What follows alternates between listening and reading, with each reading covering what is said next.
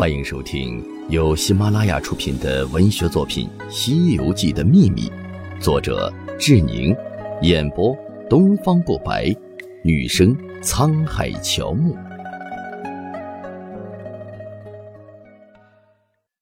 第二十九章《西游记人物名字的秘密二》。再说沙僧悟净，这个好像比较含混。其实是最为简单，看沙僧在取经中的表现跟愿望就可以明了。